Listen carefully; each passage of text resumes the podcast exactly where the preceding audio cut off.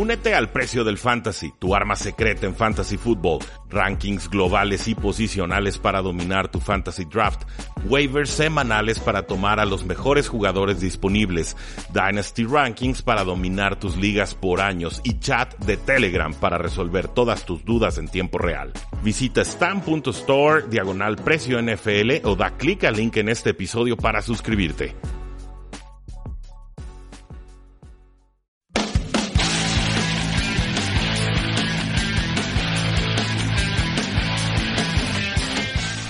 Saludos a todos y bienvenidos a un programa más de Tres y Fuera, donde la NFL no termina y nosotros tampoco. Mi nombre es Rudy Jacinto, me encuentran en Twitter como arroba NFL y hoy por fin logré que me acompañara Oscar Huerta en un programa de podcast entre semana. ¿Cómo estás, Oscar? Eh, muy bien, no, no me puedes ver, pero estoy celebrando. Sí, ya, ya tocaba y sobre todo hablar de esto que escribo semanalmente. Espero a la gente le, le esté gustando y ahora en su versión de audio. Sí, un, gran trabajo que has hecho en la página de tresyfuera.com, Oscar. Pero antes tenemos que hablar del Thursday Night Football. Tenemos juego duro, tenemos juego divisional, tenemos un duelo de dos equipos que vienen de buenas victorias contra rivales de la NFC Norte. Y por supuesto estamos hablando de los Chargers que enfrentan a los Oakland Raiders un juego en el que ha habido mucho movimiento de la línea. Eh, abre Chargers favorito por, por, un punto. Ahorita ya lo estoy viendo, dependiendo de la casa de apuesta, en punto y medio o dos puntos y medio como favorito. Y, el over-under, los puntos combinados abrieron en 47 y medio, ahora están en 49. Así que la, la tendencia es muchos puntos con victoria de Chargers eh, con un gol de campo. Eh, tú, digo, eh, obviamente la localía importa, duelo divisional, los Raiders han procurado no cometer muchos errores. ¿Cómo crees que se va a, dar el guion de este partido? Bueno, chistoso que hables de la localía porque hay que recordar que Chargers no juega de local, entonces para ellos va a ser exactamente lo mismo. y como mencionaste, dos equipos que vienen de victorias importantes, Chargers de de ganarle Green Bay y de una manera contundente. así que es un equipo que había batallado mucho, sobre todo ofensivamente y en el juego terrestre. Melvin Gordon por fin parece que es su mismo ser otra vez después de tres o cuatro semanas después de su huelga de trabajo, por así decirlo. Eh, retoma y por fin retoma bien. Ya se empieza a ver esa fuerza por la cual lo conocemos y ya se empieza a ver que produce muchísimo más de lo que estaba produciendo y más que Eckler sobre todo. Eh, por parte de Oakland, pues ya están en sexto en, juego terrestre. Josh Jacobs ha hecho un gran trabajo y pues la verdad lo voy a candidatear para novato del año porque nadie lo ha mencionado. Todo el mundo está hablando de Kyler Murray, todo el mundo está hablando de Nick Bosa por el lado defensivo, pero nadie está hablando de Josh Jacobs y ya está siendo un factor importante. Eh, en los Oakland Raiders empieza a ver un, un factor Gruden, ya, ya están jugando muy, muy bien y la verdad es que no, no se parece al equipo que vimos el año pasado. Eh, en, este en este juego yo voy a tomar la localía. Eh, los Chargers le ganan a Green Bay, sí, sí es un juego muy importante, pero es el primero que ganan. Oakland yo ya lo tengo registrado como que viene jugando bien unos tres o cuatro juegos. Y la realidad es que la semana pasada le ganan a Detroit, un equipo importante. Eh, no, no, se refleja en el récord, pero se ha quedado muy cerca de ganar Detroit y es un buen equipo, está bastante bien armado. Matt Patricia ha estado jugando bien con la defensiva. Bueno, ha estado haciendo ver bien a la defensiva porque es el entrenador. Eh, pero yo tomo Raiders en esta ocasión.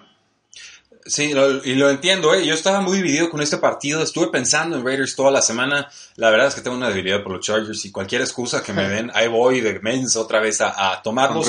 Es, es, sí, con Raiders, pero ¿sabes qué? El, asunto es que empezaron a ganar en profundidad y eso es algo que no habíamos visto con, con Philip Rivers esta temporada. Más desactivado Keenan Allen, sí, pero aparecía Hunter Henry, sobre todo aparecía eh, Mike Williams en las pocas, pero exitosas oportunidades en las que los buscaron.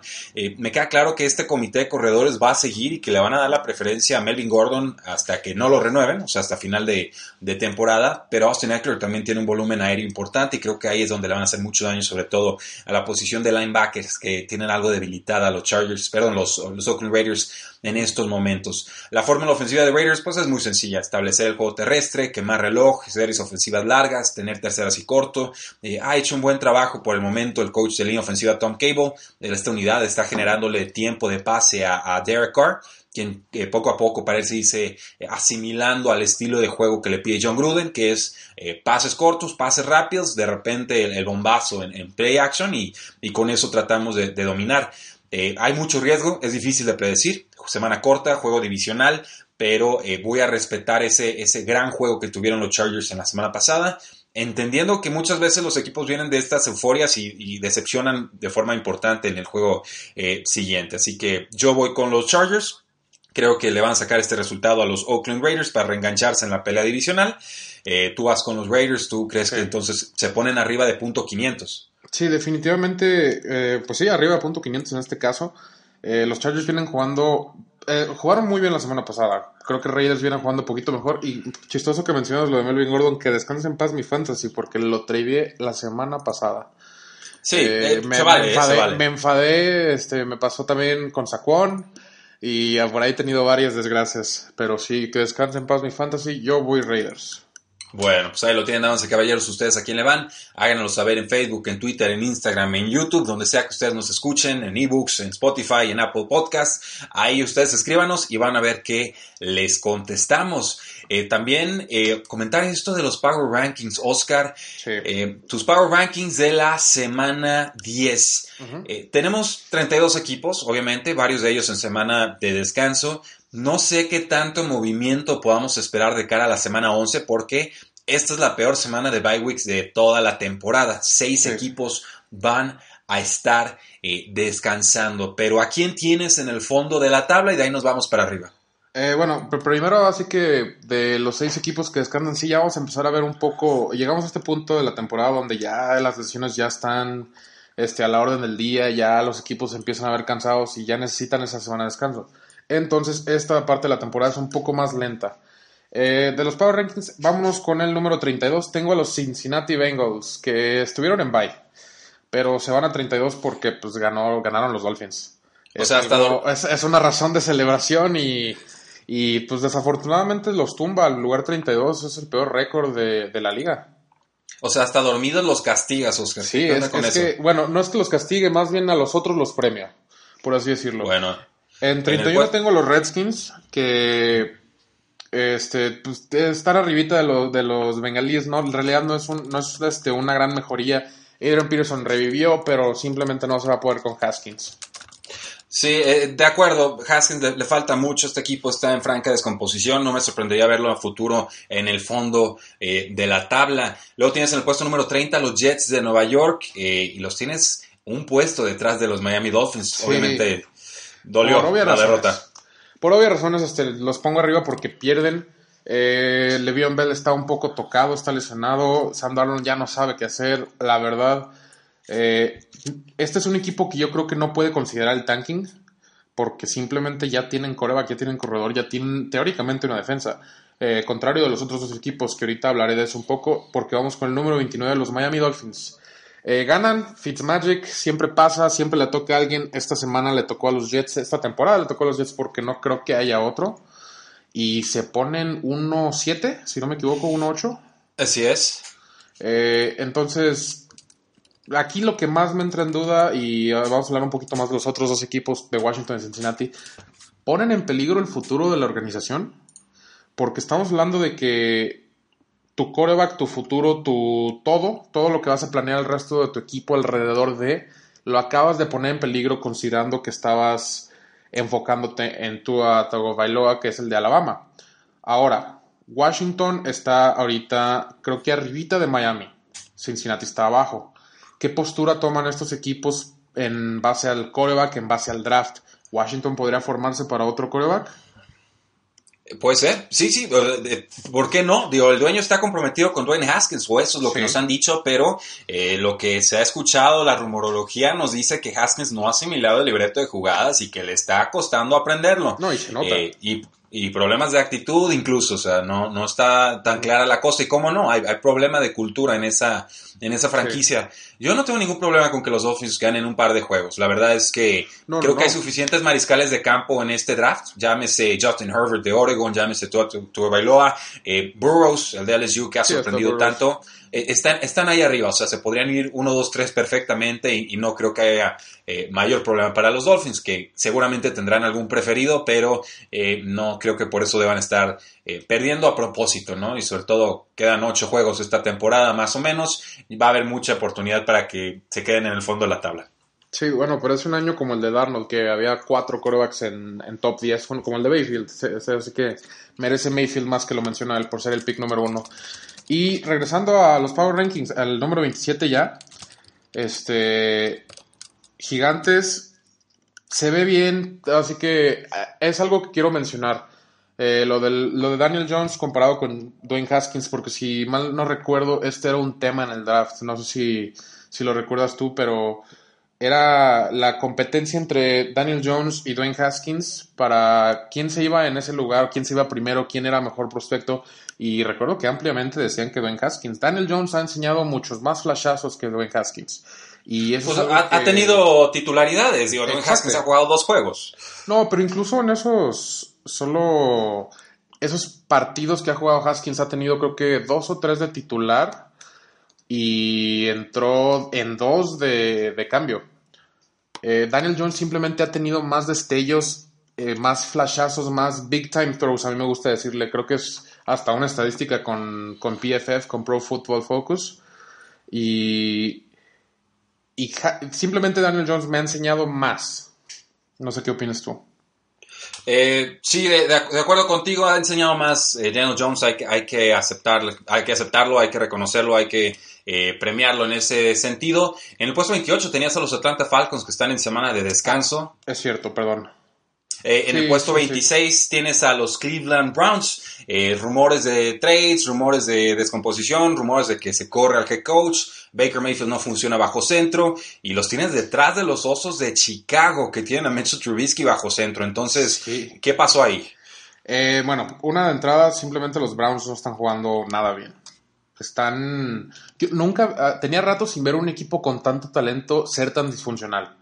Y yo sí que eso ya es decir algo porque hasta, hasta McCarthy la libraba. Eh, y, sí, es que veamos los últimos años donde ya simplemente era Rogers y contra el mundo y a pesar de McCarthy, y sí ganaba mucho más de lo que debía, sinceramente, Green Bay. Y en cuanto a Chicago, este, la gente ya empieza a entrar a pánico respecto a Trubisky. Eh, pasa algo parecido con lo de Mariota y Tannehill. No puede estar mucho peor Chase Daniel y creo que sí deberían de considerarlo. Es posible que pase algo parecido ahí y no, no, sé, es que me cuesta mucho trabajo expresarme sobre los Chicago Bears porque es muy temprano a mi gusto para deshacerte de Trubisky, pero la verdad no, no te inspira nada de confianza. No, no lo es. Si sabes que estás en un error, estás en un error. Pero el, asunto es aquí, ¿la franquicia lo va a aceptar o, se van a aceptar dos años más? Sí, es que, es que como franquicia te cuesta mucho trabajo porque literalmente empeñaste tu futuro en un muchacho que no te resultó nada. Y es difícil, así que tanto a la afición como al dueño decirle, ¿sabes qué? Eh, pues borrón y cuenta nueva. Pues borrón y cuenta nueva, no hay más. O sea, ¿para qué vamos a perder más años de contrato de Khalil Mack y de todo ese roster que está listo para competir porque el quarterback tiene problemas de autoestima, porque no está desarrollado, porque el procesador no le funciona, porque está pagando las televisiones en el estadio porque ya se cansó de que lo critiquen? O sea, preocúpate de lo que te tienes que preocupar, ¿no? Y olvídate de las teles. O sea, ¿tú considerarías buscar a lo mejor un quarterback veterano por ahí en el offseason? Desde, el, desde este periodo de trade lo hubiera hecho, lo hubiera dicho a Mitchell Trubisky, bueno, seis meses a entrenar. Te lo, te lo menciono porque estoy hablando de Cam Newton. Es algo que mencionaré un poquito más adelante, pero ¿tú, ¿tú buscarías a alguien como Cam Newton, alguien que todavía te puede dar a lo mejor 5 o 6 años? A mí me bastaría un Andy Dalton en este roster para meterlo a postemporada. Ok, estoy... Eh, verlo desde ese punto de vista sí, sí, sí te doy la razón. Tienes un roster que, que te puede dar un campeonato. Vaya. Pues bueno, puesto, Puesto número 24, los Denver Broncos. Eh, no sabemos qué está sucediendo ahí. Joe Flaco ya puesto en reserva de lesionados. Parece que el juego terrestre con Lindsay sigue funcionando. Eh, Cortland Sutton, el resultado número uno. Apariciones ahí de Noah Fant, el ala cerrada. Y los tienes detrás de unos Arizona Cardinals que quizás están muy bajo porque le pelearon muy bien a, San Francisco y estuvieron a punto de quitarle el invicto. Eh, le explico esto tantito. por, por el lado de Denver, así que empieza a dar bombazos Cortland Sutton y Philip Lindsay. Me está gustando. Eh, Flaco definitivamente no es la solución y creo que el próximo año ya no, ya no estará ahí. Eh, empezaría yo a pensar en, el coreback. Eh, respecto a Arizona, los, los pongo en 23, una, 25 puntos a la mejor defensa, sí, no es fácil, estoy de acuerdo. Jugar muy bien y el sistema se está viendo un poco mejor, se ve mejor implementado, se ve más aprendido. Hay que no hay que olvidar que Kyler Murray tuvo una recepción de 89 yardas, lo cual infló un poco los stats que trae. Y la realidad es que Patrick Peterson ya empiezo a, tener dudas si lo debieron de haber tradeado o no. Porque, Desde hace siete años. Eh, no, siete años no. La verdad ha tenido muy, Cinco. muy, muy, bueno. Ha tenido muy buenas temporadas en los últimos tres, todavía diría yo. Sí, sí, pero qué coincidencia, ¿no? Te cachan por usar sustancias indebidas, y regresas y ya no juegas bien. O sea. Bueno, eh, este, bueno, Emmanuel Santos lo trajo como trapo, la verdad. Eh, el primer juego que regresó contra Gigantes jugó muy bien, pero pues ahora sí que quién estaba ¿Contra quién? Sí, exactamente. Entonces no, no le, daría mucha lectura ahí. Y pues obviamente el juego de Santos fue contra Michael Thomas. Entonces definitivamente es correcto. le fue bien. Nadie le va bien contra él. Sí, no. El próximo tenemos a los Tampa Bay Buccaneers. Este, hablamos de Arians y su agresividad. Y se ha comportado dentro del margen, pero la verdad es que James Winston no le va a dar para ese sistema necesitas un coreback de sistema, vaya. Y simplemente James Winston no lo es. A mí me encantaría ver a Bruce Arians con alguien como Josh Rosen, como Jared Goff, porque creo que le acomodaría mucho, pero ya me estoy desviando un poco del tema. Los bocaneros aquí, eh, por el lado defensivo el perímetro anda muy mal, por el lado terrestre anda muy muy bien. Están permitiendo como yo dos yardas por acarreo. Y va por buen camino, pero yo sí empezaría a considerar el cambio de James Winston. Sí, Tampa Bay le puede ganar a cualquier equipo en la NFL, es la realidad. cualquiera. Es correcto también, porque nunca sabes cuándo te va a llegar ese partidito de James Winston. Yo no creo que sea el futuro de la franquicia, le dimos oportunidad, hay atisbos, de repente se enracha, te da dos, tres juegos buenos y dices, ok, ahí va, y, llega el tropiezo nuevamente, es el año 5, no podemos estar con eso, eh, no creo que sea la, solución, creo que creo que Arians lo tiene ya eh, bastante claro. En el puesto número 21 tenemos a los Jacksonville Jaguars, eh, se va Gardner Minshew, regresa Nick Foles. Los tienes detrás de unos Detroit Lions que están jugando bien y le pelean a todos y son juegos cerrados y no, y no ganan. Y no ganan. Sí. Eh, con Jacksonville Jaguars espero grandes cosas. Si la defensa sigue jugando al mismo ritmo con Foles y Fournette, va a ser un equipo muy interesante. Con Detroit, lo que dijiste, están llegando, están anotando, están pateando, están haciendo todo, pero no están ganando y es algo creo que se le debe un poco a Stafford. A, Stafford es este, de esos corebacks que si van perdiendo por 20 te meten 19 en el cuarto cuarto. Y sí, puedo verlo. Que a mí no, me, no me encanta como coreback. Es algo que, que, por ejemplo, lo he visto mucho en Rivers, lo he visto en muchos corebacks que simplemente se han quedado cortos. Y es algo que necesitas cambiar si quieres empezar a ganar. Así de fácil. En 19 tengo los Chargers que hablábamos hace poquito por el previo de la semana y que vienen mejorando. Por fin, la verdad, se vio muy bien, lo acabo de tradear, estoy muy, muy arrepentido. Eh, eso mismo abre el, juego aéreo. Hunter Henry ya está recibiendo bastante el balón. Eh, eso le va a abrir muchísimo el juego a Keenan Allen y a Mike Williams. Entonces, creo que va en ascenso. Eh, en el número 18 tengo los Pittsburgh Steelers, que toman ventaja del rival, después de ganar por la lesión de Jacoby Brissett. Eh, Rudolph se ve cada vez mejor, pero lo que quiero resaltar eh, es la defensa. La defensa de Pittsburgh ha estado jugando muy bien. El trade de Minka Fitzpatrick cada vez se ve mejor y me encanta lo que estoy viendo.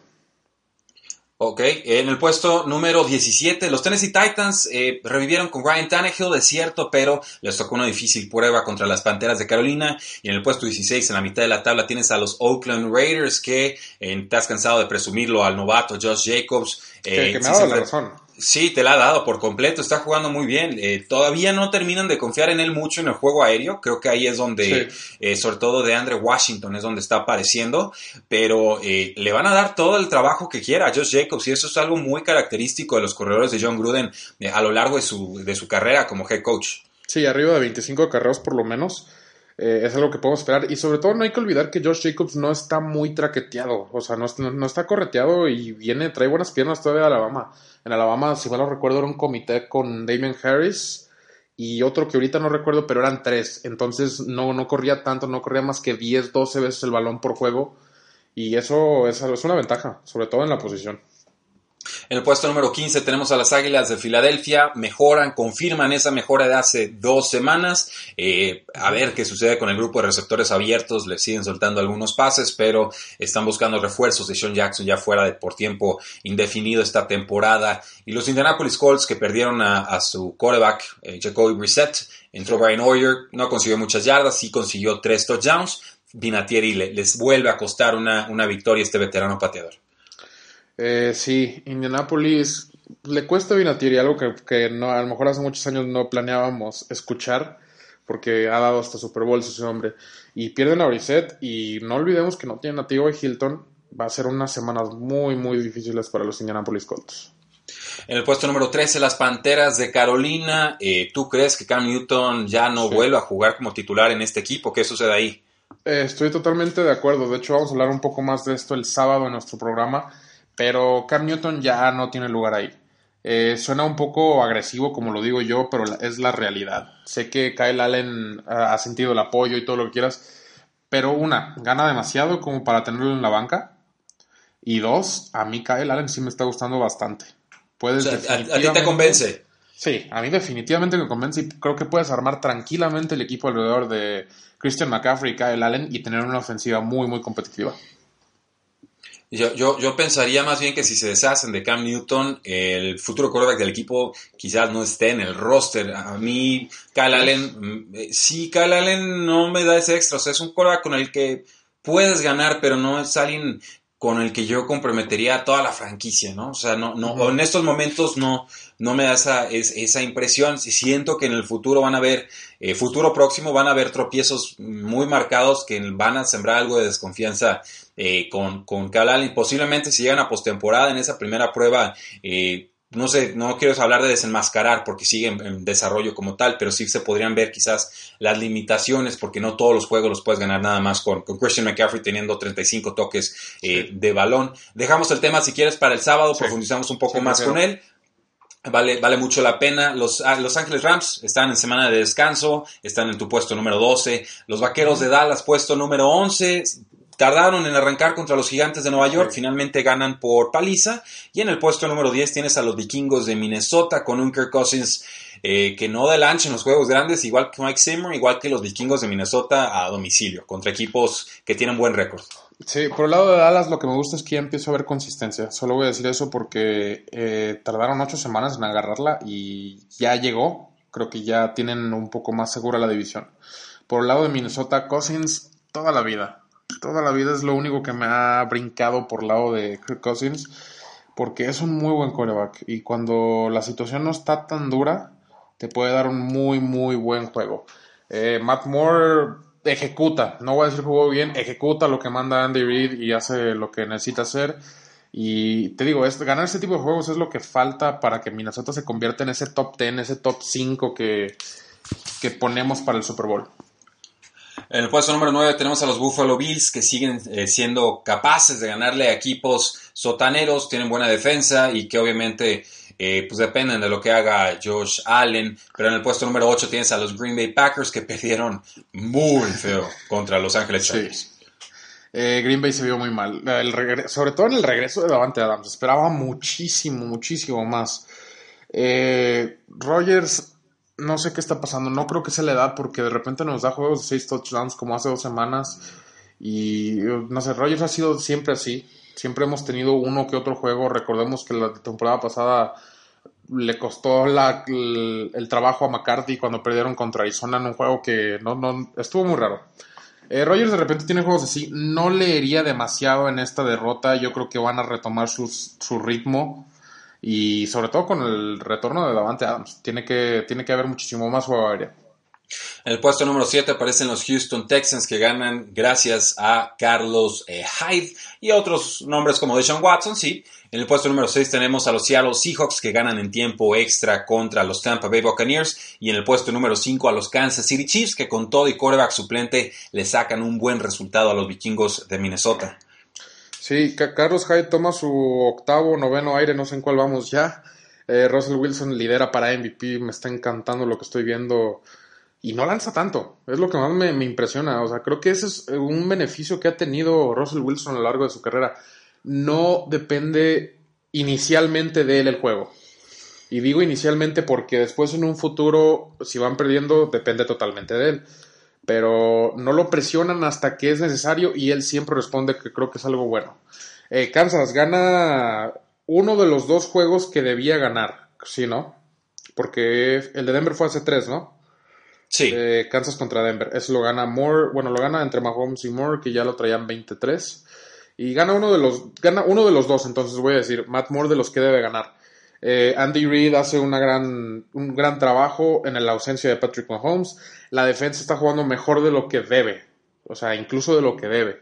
Porque no hay talento, no hay. Bueno, sí hay, talento, pero es muy limitado. Así que son piezas claves, no tienen un conjunto todavía. Y mantener este ritmo para la defensa sería muy, muy importante. Adelante, Rudy. En el puesto número 4, los Santos de Nueva Orleans, semana de descanso, y ya los juntaste con los Patriotas de Nueva Inglaterra en el puesto número 3, obviamente haciéndoles pagar por la derrota eh, pues, eh, tan tácticamente adecuada y bien planteada de los Baltimore Ravens. Eh, Tom Brady me sigue generando dudas. me recuerda, lo, lo, dije hace una semana, pero lo voy a decir otra vez porque me recuerda muchísimo, muchísimo a la temporada de Peyton Manning, la última donde llega el Super Bowl y lo gana. Así que, que, tengan esa tranquilidad los fans de Patriotas, no, no se preocupen porque sí, sí son capaces de ganar un Super Bowl. Tom Brady está jugando mejor de lo que estaba jugando Peyton Manning en ese entonces y no, no me preocupa tanto. Era de esperarse, simplemente no estaban jugando al ritmo por el calendario. Le voy a echar la culpa al calendario aquí porque la verdad habían tenido un calendario muy muy fácil y es el primero así de difícil que les tocó y vaya que jugó muy bien Baltimore. El puesto número 2, pues vamos hablando de los Baltimore Ravens. Eh, los tienes ya un puesto detrás de tu número 1, que ya lo podrán adivinar muchos, son los San Francisco 49ers, que son el único equipo invicto. Así es, los Baltimore Ravens y más que nada Lamar Jackson. Lamar Jackson está jugando demasiado bien. Eh, definitivamente mi segundo candidato para MVP. Eh, muchos por ahí mencionan a Christian McCaffrey, pero simplemente Lamar Jackson está a veces cargando solito a esta ofensiva y no nos damos cuenta. No nos damos cuenta porque es tan versátil y Mark Ingram y Mark Andrews y todo lo que quieras, pero si vemos las yardas totales de, de, las que son responsables Lamar Jackson, es un número impresionante. Eh, la defensa, el perímetro está jugando muchísimo mejor, algo que les faltaba muchísimo y se vio. Earl Thomas está jugando muy, muy bien y pues puede que sean favoritos para la FC. Duélale a quien le duela, Kansas, Nueva Inglaterra pero ahorita está jugando mejor Baltimore. Y con el número uno, Jimmy G, hizo lo que todo mundo, lo que todo mundo esperaba, pedía y todo lo demás. Cuando el resultado se complicó, él lo sacó. Cuatro touchdowns es bastante bueno, sobre todo después de una temporada muy dudosa. Lo, así lo voy a dejar.